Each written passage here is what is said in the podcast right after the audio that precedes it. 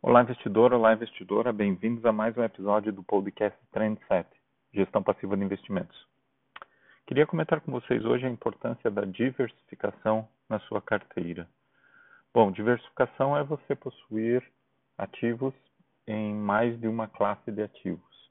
Por exemplo, são classes de ativos os fundos imobiliários, as ações, os ativos de renda fixa, e eventualmente até ativos alternativos como criptomoedas. Bom, a ideia é que você tenha várias classes de ativos e provavelmente vários ativos em cada classe, de maneira que alguns deles vão estar desempenhando bem, no momento que alguns vão estar desempenhando mal. E com isso, na média, talvez sua carteira esteja interessante. Ah, porque em um determinado outro momento, as coisas se invertem. Aquilo que desempenhou mal anteriormente passa a desempenhar bem, e aquilo que tinha desempenhado bem talvez não desempenhe mais tão bem assim.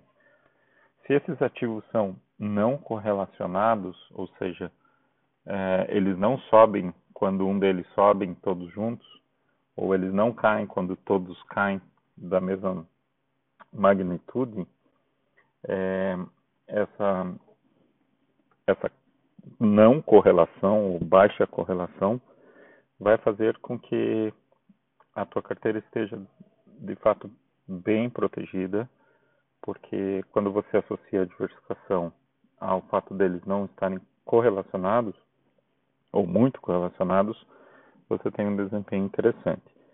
Vamos ver um exemplo. Nos últimos dias ou meses, a gente tem visto a bolsa brasileira, o Ibovespa, subindo bastante, embora ele tenha caído significativamente desde a metade de 2021 até o fim do ano de 2021.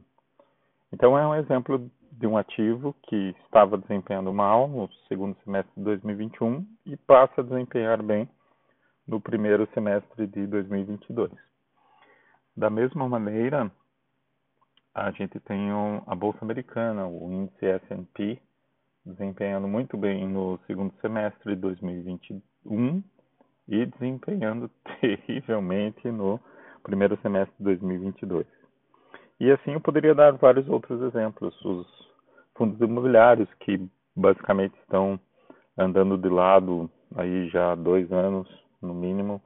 O Tesouro Direto, que não vinha tão bem nos últimos dias, deu uma recuperada.